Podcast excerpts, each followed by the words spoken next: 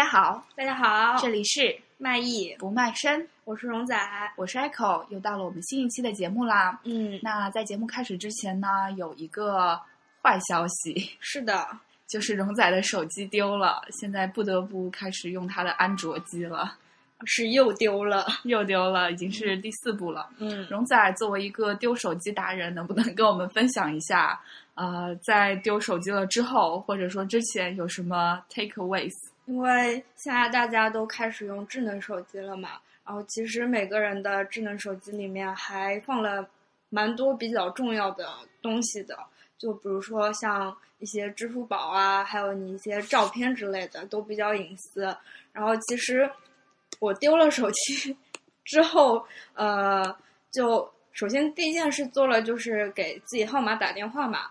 但是立刻我自己那个号码就已经被关机了，那显然就是有人是故意拿走了，而且就是想占为己有。那么此时我已经觉得我应该是拿不回自己的手机了，比较担心的主要还是自己手机里面的一些资料。对啊，现在很多什么银行卡啊，嗯，然后聊天记录啊、照片啊，都只存在了手机里。对，是的，尤其是像我这种二货，嗯。就放了很多，不是那种照片哦，就是一些 记录了一些比较重要的密码啊什么的照片。那你也真的存在了，对，存在了自己那个手机照片里面，所以还蛮担心的。那有什么好方法吗？所以丢了手机之后，这次荣仔痛定思痛了。嗯，总结了一下，如果你真的把手机丢了，是智能手机的话，呃，有什么补救的方法？嗯，有什么呢？首先是希望大家尽量不要丢丢手机，就不要走到这一步。所以在手机还在你手里的时候，嗯，好好看管它。如果你是，其实你是任何一个手机，一定要设锁屏的密码。那这是你手机丢了之后，防止他人窥私的第一道屏障嘛？嗯嗯。那么其次，基本上所有手机厂商都会有一些。所谓就是丢失之后的模式，就是荣仔这次丢的是一台 iPhone 五 S。嗯，那呃，iPhone 本身就是有一个叫 Find My iPhone 的功能。那可能有些朋友会说，怕它这个开着浪费流量，或者就是暴露自己的地理位置之类的，就没有把它打开。但是以防万一，我我认为是。必须一直开着，它的位置是在设置的 iCloud 的里面，有一个叫“寻找我的 iPhone”，请大家一定要把这个功能打开着，这样子才能让你在丢失之后还能做一些补救的措施。如果小偷或者就是心怀不轨的人捡到了你这个手机，呃，首先你有锁屏密码的话，小偷或者心怀不轨的人也不能立刻打开你的手机，他至少要试一试。但如果不幸被他打开了，不幸被他打开了，你的资料就很危险了。所以你在认为自己，嗯，手机已经可能是丢失的情况下，嗯，可以上就是 iCloud，不管是用其他的 iPhone 的设备，你可以下载一个叫就是 Find My iPhone，寻找我的 iPhone 这个 APP，来开启你这个手机的遗失模式或者抹除模式。这样子，小偷就没有什么办法了。这样是手机上所有的资料都会被抹掉吗？呃，是这样子的。如果你开启了这个丢失模式，就是你把它你自己这个东西标注为丢失了的话，拿拿着你这个手机的人就这个设备就已经铁板一块了，它没有没有办法去做其他的功能了。它只有可他打开手机的时候，这个手机只有一个功能。就是给你留下的那个联系电话打电话。什么叫给我留下的联系电话？你可以在就是 Find My iPhone 里面设置一个联系电话，就是说如果你捡到这个手机，你可以给这个人联系，来归还这个手机。他除了给这个手机号打电话，就其他什么都不能做。但是也有可能有人很很常见的就是你这个手机已经就是关机。嗯，然后就是捡到的人可能直接把你的信卡啊什么都拔掉了。那其实这个遗失模式就不太可能被激活，因为这种东西激活是需要联网的。嗯，所以如果你觉得一两天之后这个设备没有联网，你觉得已经基本找不回来的话，我就是奉劝大家，就是就打开那个抹除的模式。抹除也不联网也可以抹除吗？呃，不可以。但是如果你给这个设备定义成了抹除，即使用其他的卡，呃，硬是刷机，把它想刷成一个新的机器，嗯还是需要你的那个 Apple ID，嗯，就是你自己那个用来下软件之类的嗯那个密码才能激活这个手机。啊，了解了。这样就彻底等于是防范了那些小偷去再把它弄成新的手机再卖给别人啊这种行为了。所以这样的话，就是这个手机等于完全没有用了，对他来说、嗯、是的。当然，我在网上 搜资料的时候，发现也有一些无良的奸商啦，就是可能会把你整个手机拆成零件卖掉，嗯，或者嗯，通过一些可能是不太正规的途径。因为苹果的手机维修的话，会直接换一个新的给你嘛。嗯那也有可能他会拿你的手机，通过一些不太好的途径去，嗯，店里面换一台新的。嗯嗯，当然这是最惨的 情况啦。如果你已经丢了，就基本上很大程度上你找不回来。但是如果你开出了抹除模式的话，至少你的资料是安全的。嗯嗯所以在没有丢手机之前，希望大家一定要把这个 Find My iPhone 这个呃功能打开，并且要设置自己的锁屏密码，而且不要留下一些不太好的照片或者什么在自己的手机里哦。嗯，就喜欢荣仔这种见不得别人得便宜的性是格。我当时的心态就是，哼，反正不管了，丢了就丢了，有钱任性，我还是不想让你用，就是这个心态。好的，这个 take away 对我们来说也还是蛮有用的。当然，也是希望大家不要丢手机啊。嗯，呃，但其实这不是我们今天的主题了。要不整期就沉浸在一个悲伤的气氛悲伤中。嗯，今天我们要讲的是时尚。嗯其实作为两个并不是非常混时尚圈的人来来讲，这一期话题也还是蛮心虚的。我一定是在时尚圈之外的。所以啊、呃但其实我觉得你也挺时尚的，你是哦另、谢谢另一种谢谢时尚。好吧，我们两个不时尚的人开始互相 吹捧吹捧。嗯，所以呢，我们也是做了很多功课，然后来跟大家探讨探讨时尚这个问题。其实一开始想到这个问题啊，就是最近一个比较流行的新闻嘛，嗯就是说闰土 张杰，我们的、呃中国歌手对吧，在那个全美音乐奖上得到了一个叉叉叉叉叉奖。嗯除了说网上有人质疑这个奖的含金量到底怎么样，嗯那还有很多时尚圈的人就开始一如既往的黑闰土。张杰的时尚品味一直饱受诟病，然后他这次去美国领奖的时候，穿了豹纹衬衫、嗯豹纹外套，嗯还有戴了个超大的金项链。但其实我想说，就是这一套装备，如果换一个人穿的话，没准也还是可以穿出一种混搭范儿的。对，大家可能觉得黑润土混的黑的太久了。嗯然后想补偿一下，然后有些知名的时尚博主就说：“那我给他 P 一 P，对吧？嗯先把他的豹纹衬衫给 P 成了更简约的，对白衬衬衫然后给他金链子也 P 掉了，把领带也 P 成了比较时尚的黑色领带。最后，最后那个博主已经无语了，博主最后还是给他 P 了个叉子，感觉 跟他最合适。太惨了。为什么张杰一直会是被黑的对象？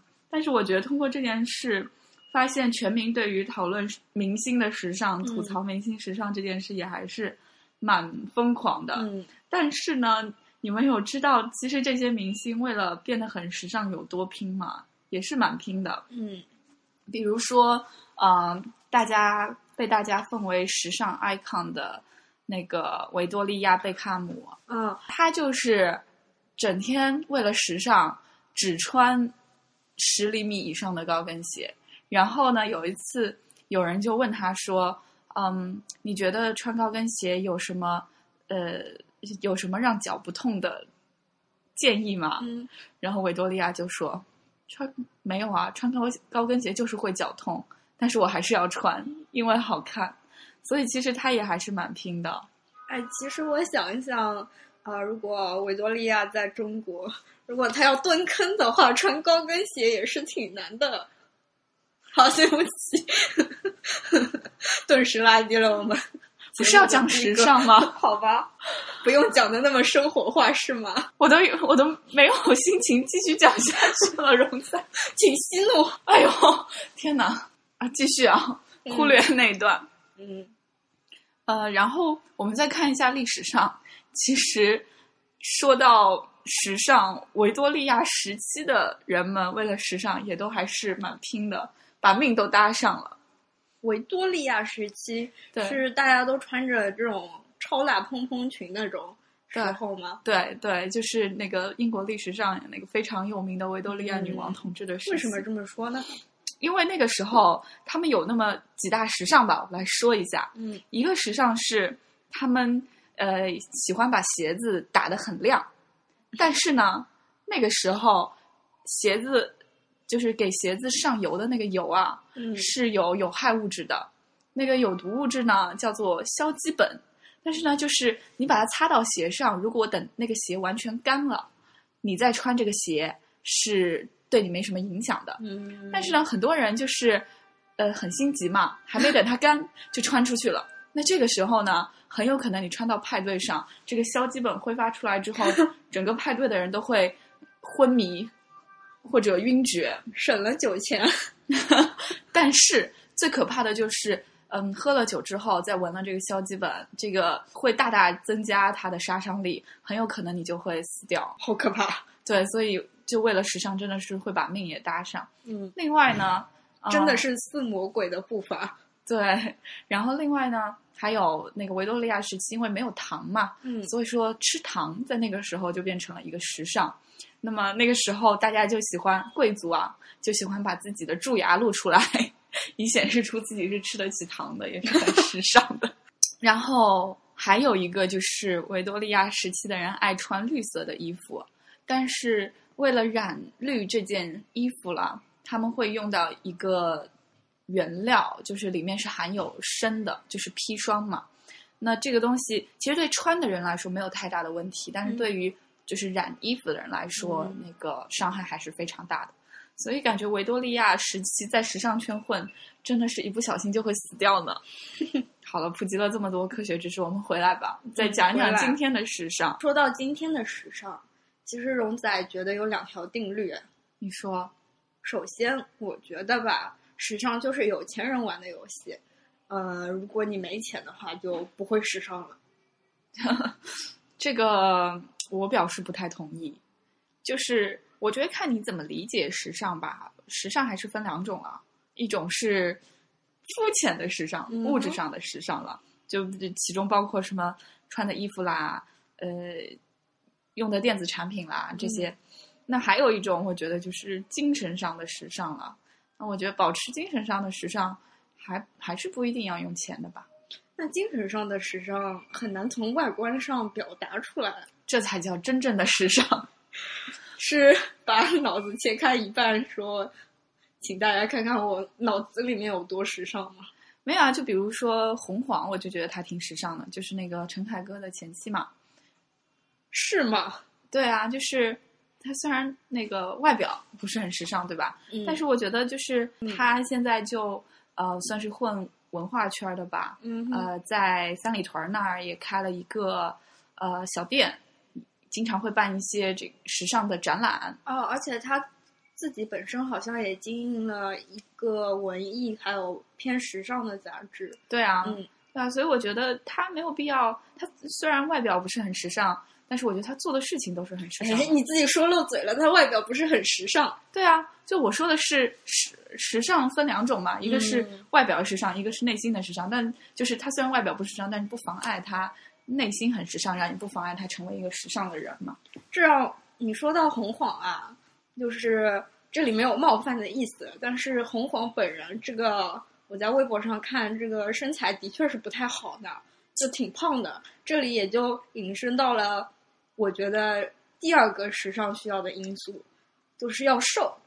嗯，你说想当年吧，那个像小甜甜布兰妮，这个青春的时候，那多时尚多漂亮，这个到处都是街拍。后来因为一些感情的问题啊，什么家庭的问题，现在整个怎么穿再贵的衣服也觉得不时尚，好像暴露了年龄。但话说，那个街拍这件事情，很多人也是被骗了。街拍不一定真的是街拍，你知道吗？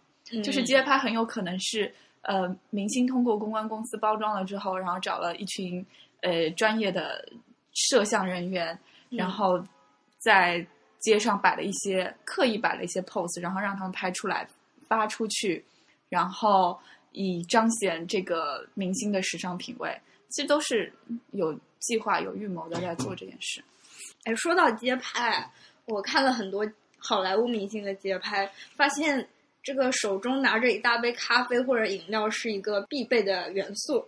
但是大家有没有发现，那些明星的街拍手里那杯饮料都是满的，从来就没有见过是 你怎么发现的饮料是满的？有一些像夏天的街拍嘛，就是一些冰镇饮料都是透明的杯子，然后每次看都是满满一杯。对啊，然后像我们这种无知的。这种看客对吧？就觉得哎呀，明星也喝那么多饮料，这种冰冰拿铁、冰什么的，冰的 新冰乐有没有？然后自己就自以为这样很时尚，然后那个喝了很多，导致身材发福。这就是麻痹你们的。然后我就意识到，这是明星们下的一盘棋啊。对呀，所以说街拍谁没事上街买个菜还穿这么好看呢？对吧？这么说着，好像这个话题有点岔开了。嗯，我再来拉回说瘦这件事吧。且不说这些明星这个职业素质就让他们必须瘦，那像我们这些普通人想追求时尚，然后又不是很有钱的话，那最近就一件比较时尚圈比较火热的事情，就是这个高阶品牌 H&M 和山大王他们合起了，出了一套看上去全是秋裤的系列。嗯 嗯。然后山大王是什么？Alexander Wang。对，你这个名字起的也真的是 很接地气吧？嗯，然后有一些明星就亲自示范了这次合作的一些产品。嗯，像 Rihanna，嗯，她本身其实也不是走那种身材非常瘦削这种形象的，然后她穿上整个就是整个就是内衣外穿啊。她显得腿很粗，大腿也很粗，小腿也很粗，整个人都我看了，整个人都不好了。这还是明星吗？嗯，但我觉得是这样哈，就是确实是有些系列衣服的牌子是需要呃是专门为了那种呃小胳膊小腿非常瘦削的人设计的，比如说像法国的一些牌子啊，他们因为法国女人都是比较高挑嘛，然后比较瘦，没有胸，那么这些衣服呢。如果说让一个很丰满的这个美国女人穿进去，比如说如果你把胸撑起来了，那确实是会很难看。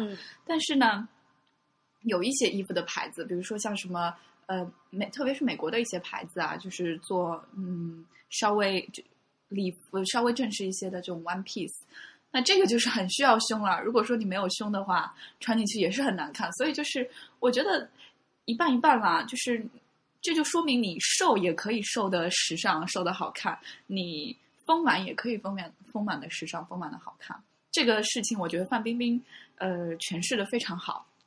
可是范冰冰显然是给很多时尚杂志可能拍封面大片之类的。嗯，那她肯定是修过的呢。没有啊，人家走红毯的时候没有修啊，而且人家走红毯的时候她是。她是一六八的个儿吧，然后当时她去戛纳穿那件龙袍的时候，是一百二十斤的体重。其实还好哎，但可能对明星来说没有还好好吗？就是很肥，真的真的 妈。对，因为我因为我原来就是这样过，就是真的很肥。那我比他矮了两厘米，但是一样可是人家有颜在呢。对啊，颜值在嘛？对，所以这件事情就是说，啊，所以我们最后得出来的结论就是：要么要么颜，要么身材，要么有钱，只要占一样，你就可以时尚嘛。那那个有钱这个是一个占比比较小的因素。嗯，时尚的人一定是有钱的，但是有钱的人不一定时尚嘛。是的，这点我也不是很同意。为什么？你可以给我举出一些反例吗？反例倒还好像真的不是特别多，因为你说有名能让我们知道的，基本上也都会名利双收，就有钱了吧。我给你举一个比较高考作文的例子吧，比如说什么索菲亚·甘地，嗯，对吧？人家倡导的这个 运动也是很时尚的嘛。啊，比如说那个那个叫切格瓦拉，人家现在头像印在多少文艺青年的 T 恤上，人家不也没钱吗？那代表了时尚啊，无言以对了吧？啊，你说的好有道理，我竟无言以对。嗯，那其实说有钱吧，就是可能是能够让你更接近，如果在就追求时尚的道路上。可能走得更加好一些的，可以更加任性，有钱任性。嗯，就是因为你如果物质条件在某个呃 level 上的话，那你可以就是购买和接触到的一些品牌，它本身就已经经过筛选了，那就比较容易显得时尚。嗯，然后我也想到一个问题啊，就是说，嗯，其实我们会发现年轻的时候，嗯，你。其实，比如说穿个 H&M，可能或者说地摊上的货，可能就会显得还挺时尚的吧。但是好像随着你年龄的增加，越来越需要穿一些 贵的东西。因为因为随着年龄的增加，体重也在增加。那倒也不一定，我觉得就是可能再穿那些单薄的衣服就不合适了吧。嗯，就是没有青春这种气息在了，就需要一些。其他的什么高贵啊，这个典雅这种气息来烘托你的时尚，所以说我觉得可能，嗯，有钱是随着年龄的增加，做成为一个时尚的必要条件吧。嗯嗯，但是其实如果你身材不是特别好的话，嗯，就我就觉得比较难尝试一些某些款型的衣服。但是如果你本身真的比较瘦，身材很好的话，其实可以驾驭。所有类型或者风格的，嗯，服饰或者配饰之类的，这就其实可以让你就是尝试时尚的，嗯，方法更多一点。对，而确实是。而如果身材并不是很好，那你就有一些短板什么，你需要规避，对，弥补什么的，那你其实选择条件就更少了，那就比较难时尚了。我觉得是这样子。对，那所以说，我觉得刚刚总结也是挺对的，就是，呃，颜，然后身材和有钱，只要占其一吧，我觉得就可以在时尚界大放光彩。然后我还想说一个，就是也是时尚的一个怪圈吧，就是越时尚的人越觉得自己不时尚，就越时尚的人越觉得自己衣橱里永远缺那么一件衣服，但反倒是不时尚的人就天天衣橱里可能就堆满的是优衣库啊，但是就觉得够穿了。可以这里我要反驳一下，优衣库不是也是个挺时尚的牌子吗？这不是什么年薪三万到年薪三十万的人都在穿的牌子吗？但你要想，就是对于年薪三万的人来说，可能是一件时尚款；但是对于年薪三十万的人来说，可能是一件打底衫秋裤。对，我觉得就是很多时候时尚，我们发现很难去捕捉，很难去追逐，可能就是他们就时尚的定义就是这样。就如果一个时尚是很好追逐、很好捕捉的事情，嗯，那这个东西就不叫时尚了，那就叫大众了。作为一个芸芸大众，我觉得我最近愈发觉得时尚这个东西本身就是个像谎言、谎言一样的东西。哦，你是因为什么觉得这样？呃，是听了你那番话之后顿悟了。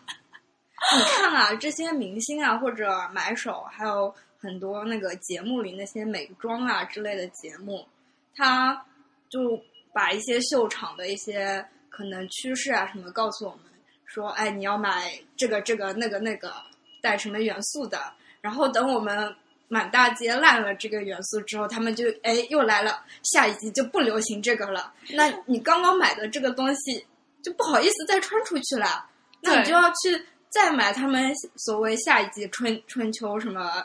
他那个倡导的一些，一会儿圆点的，一会儿条纹的，这个我们这个大众受不了他们这个快速的变化呢。对啊，所以这就是一个时尚圈的阴谋啊！因为如果他们不这样宣扬的话，那谁会去买那些生产出来的就是款式差不多，只是从波点改成了条纹的衣服呢？而且往往就是这些人预测的下一季的可能潮流什么的都很难把握。其实谈何预测呢？每次都是乱来啊。对啊，所以说有一个段子还挺搞笑的嘛，就是说时尚是什么？时尚就是三个年龄加起来超过两百岁的老头和一群年薪还不足你月薪的时尚编辑来对于呃来对你的穿着评头论足，给你意见。嗯，也真的是蛮，我觉得也蛮对的。为什么他们讲的就一定是对的呢？就我觉得是因为他们发展已经发展成了一个产业链了吧。而且我们又乐在其中。对，就是我觉得之所以有人会乐在其中，是因为时尚还是区分了，就是人为的区分了一部分人和另外一部分人的差距。那么如果说你可以成为人之龙凤，我觉得这也是一件蛮享受的事情。嗯嗯，所以我们也会对于这件事情趋之若鹜吧。但其实真正时尚的人，我觉得他就根本就不再 care 时尚不时尚这件事情。他只是随便随便搭配一下，他走到街上就是时尚，然后大家一堆人就会模仿。对吧，就比如说那个爱马仕出的一个非常难以，就是有钱也难买到的系列，叫那个 Birkin 包嘛。嗯那它就是从呃，它就是根据一个英国很有名的明星叫做 Jane Birkin，嗯他的需求出发，然后设计的这么一个包。当年是怎么回事儿呢？就是说，Jane Birkin 当年用的包啊，她自从生了小孩之后，就发现那个包非常不不适合，就是放很多就是什么小孩的婴儿用品。嗯后来有一次他在飞机上，然后旁边呢就坐了爱马仕的这个首席设计师，嗯后来他就随手跟那个首席设计师一提，就说：“你能不能设计一个包，让我能够放点婴儿的尿布啊？”嗯就是他说我对这个包就是要求就是大，于是呢就设计出了这个 Birkin 包，然后现在就是众多的女星真的是天哪，这个包所以原来是要为了放尿布才生产出来的，对，就是为了当时唯一的一个要求就是这个包是大，它就是个杂物包。对，所以呢，呃，Birkin 包就就是 Jane Birkin 有的那只 Birkin 包，嗯就都是真的是放在地上随便被踩的，嗯然后他他也不在意。但是现在你想，多少人就是买一只 Birkin 包，然后就是要把它放在，供起来，对啊，因为它的确价值不菲。对啊，而且我觉得比较讽刺的是，就是这个女明星她后来自己也没有拥有很多，对他 Birkin 一共只有只有三个嗯吧，，而且随着时间推移，她慢慢就把自己的这三只 Birkin 包都拍卖掉了，捐掉了。这是有钱任性嘛。嗯所以我觉得，就是之所以 Birkin 包能够流行起来，很大一部分就是沾了就是 Jane Birkin 的光嘛。那 Jane Birkin 就是英国历史上一个非常有个性的女明星对啊，就她唱了一些别人不敢唱的歌，最后大放光彩。嗯嗯，所以说，我觉得这又回到原来一点，就时尚真的一定是穿的怎么样嘛？我觉得就是跟你个性怎么样，就是你你是不是敢做啊？你是不是先锋？我觉得也是一个很重要的一点吧。就比如说，你可能买不起那些大牌的东西，但可能你可以成为一个素食主义者，也也是在生活方式上变得很先锋。就是跟别人不一样嘛。对，哎，或者就是你可以就是健身，把自己的那个腹肌练出来。那你不用穿衣服都很时尚呢。对啊，好省钱啊。对，那我们平时有一些什么穿衣必胜法则呢？我觉得对于不时尚，然后，或者时尚嗅觉不是那么敏锐的人来说，穿穿优衣库确实挺好的，就是简单吧，什么白衬衫、黑呃那个牛仔裤，嗯，因为觉得，嗯、首先，不管追不追求大牌或者什么的，这个衣服的质量要比较好，嗯，因为有些嗯料子就显得比较廉价嘛。对，这样即使在别人吐槽你时尚品味的时候，你可以说哥追求的是穿的舒服，嗯这样这句话也很时尚的。嗯，然后像优衣库这种牌子就比较良心啦，就质量都是不错的。嗯其次，这些日系品牌，我觉得有一个做的特别好的，就是它的品牌 logo，嗯，有些基本都是没有的，这样还是就是看着比较舒服的。有些人走在街上，看到有些人他穿着那种英文字母很大，而且或许他不知道他胸前印的这串英文字母是什么意思的时候，他可能自己因为看不懂觉得很时尚，但是如果看得懂的人就发现，可能你上面写了哦我是 gay 啊之类的 东西，就会觉得很好笑。嗯，所以就不要买有 logo 很大的嗯衣服。还有就是，我觉得一般，嗯，如果你上面穿宽松的，你下面就不要再穿宽松的了，不然就会像圣诞树一样。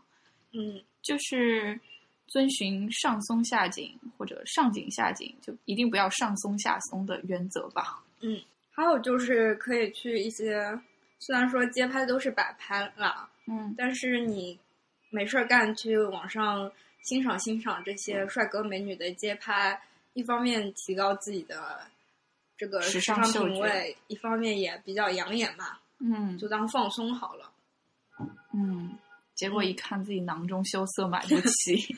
而且一定要记住，看看自己的身材，再看看人家的身材，不要随便就是尝试一些比较夸张的搭配。还有一点，我觉得最重要的就是不要随便在淘宝上买衣服，一定要就是选一个嗯，买回来之后就淘宝上信誉比较好的店，不然你穿回来就是就真的变成很多是淘宝款。对对对，嗯、尤其是你自己妄想自己穿出来像，嗯，model 一样。对，就是嗯，产品细节里面那些，嗯，实在是想多了。想多了。对，就是嗯，很多淘宝里面拍出来衣服都是自带光环的，就是淘宝还要招摄影师嘛，嗯那就说明肯定是要修片啊什么的。而且淘宝模特也都腿长、脚长的，这个本身身材也比较好啦。而且经过一些一番就是后期修理之后，这个衣服的原来的质料的本身面料的品质啊什么，其实你已经看不太清楚了，而且很有可能产生一些色差啊之类的。所以我觉得还蛮多，嗯，蛮多良心的卖家会说拍一些很大的细节图之类给你看，最好是选择这样子的卖家。括弧这都是就是大学几年来的辛酸路总结出来的。如果卖家只是放了 model 的秀图，你可以考虑一下再买，不一定要买。但我是想说，有一些身材很好的人，确实可以通过淘宝买到很多呃很时尚的衣服了。哎呀，好了，身材好的人就不要来听这种节目了嘛，你穿什么都时尚了。我们应该把这一句放在片头讲。好了，嗯、这就是我们这一期关于时尚的点评啦，不算很麻辣。但是很平民，嗯希望大家这一周过得快乐。嗯，越来越时尚，时尚时尚最时尚，拜拜。开头了就是，拜拜。我要的滑板鞋，我的滑板鞋时尚时尚最时尚。回家的路上我情不自 What's I